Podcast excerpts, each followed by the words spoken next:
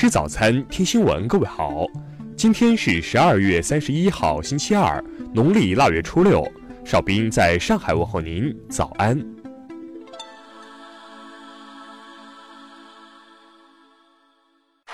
首先来关注头条消息。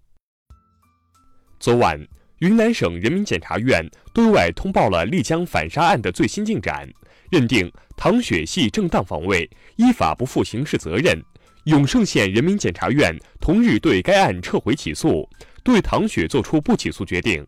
死者李德香的父亲李兆云昨晚对此表示，自己无法接受云南检方的不起诉决定，下一步将向丽江市人民检察院送交申诉书，哪怕交到最高人民检察院也要申诉。永胜县人民检察院起诉书显示。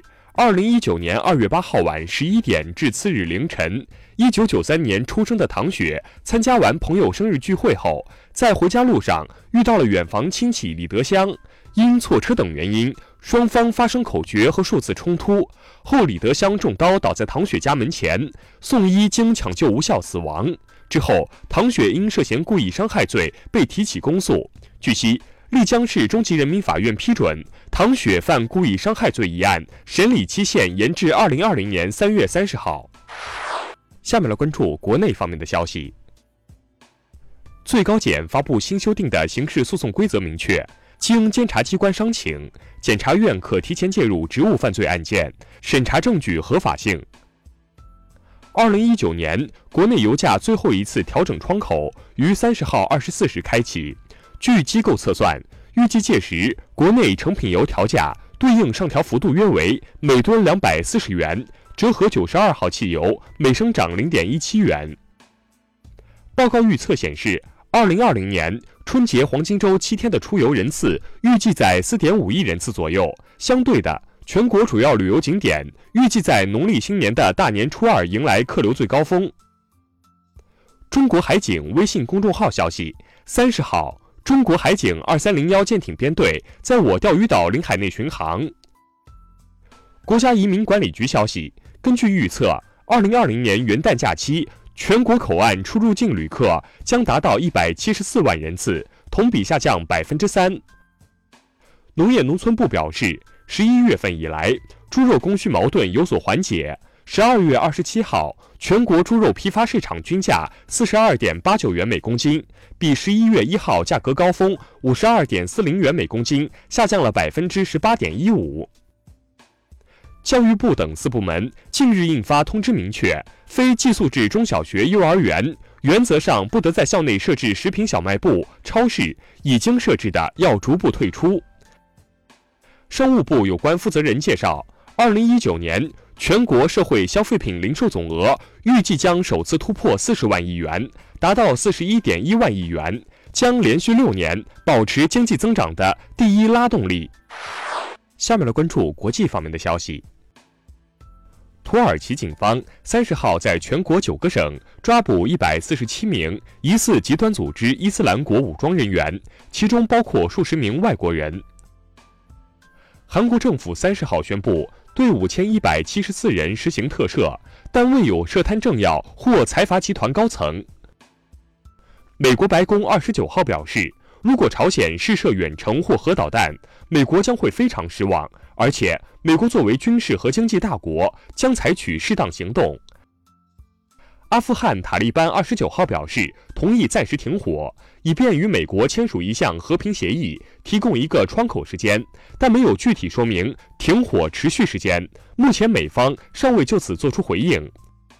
以色列安全内阁二十九号决定将扣减一点四九亿新谢尔克（约合四千三百万美元）向巴勒斯坦转交的代征税款。拜登二十八号在接受采访时表示。如果二零二零年成功当选，或将提名奥巴马为最高法院大法官。哈萨克斯坦失事客机“黑匣子”已经移交给位于俄罗斯莫斯科的国际航空委员会解密，初步结果预计将于一月十号前发布。美国生态学杂志近期刊登的一项新研究显示，亚马孙森林在被采伐后，再生速度可能比此前预期要慢很多。下面来关注社会民生方面的消息。二十六号，天津男篮 U 十六男队在广东湛江冬训拉练期间发生队员围殴球场管理员的事件，天津篮协昨天就此事发表道歉声明，并对三队主帅进行停职处理。近日，温州一小学老师当众体罚学生的视频引发热议。视频显示，该老师对多名学生殴打、拖拽，动作粗暴。目前，涉事老师已被停职，当地政府将组织心理专家对相关学生进行心理辅导。淮安一公交车司机开车时莫名被一男子韦某扇三巴掌，在要报警时，韦某又将其手机踢飞。目前，韦某已被刑拘。警方表示，其打人动机仍在调查，下一步将进行精神鉴定。楼底一名小偷近日弄断防盗窗上的不锈钢铁条后，准备入室行窃，不料被卡在床上。据悉，男子患精神疾病多年，刚出院，目前其又被接回院继续治疗。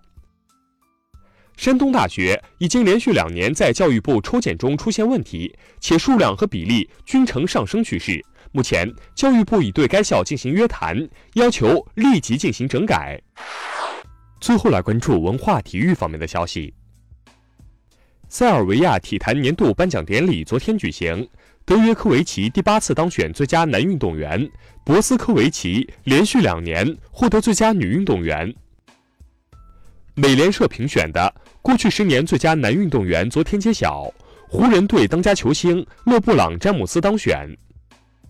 国内首部自分级动画《大护法姊妹篇：妙先生》昨天宣布取消原定十二月三十一号公映的安排，将择日上映。秦始皇陵博物院公布最新考古成果，考古人员在秦岭外城西侧的陵区发现了目前国内所见最早的单体金骆驼。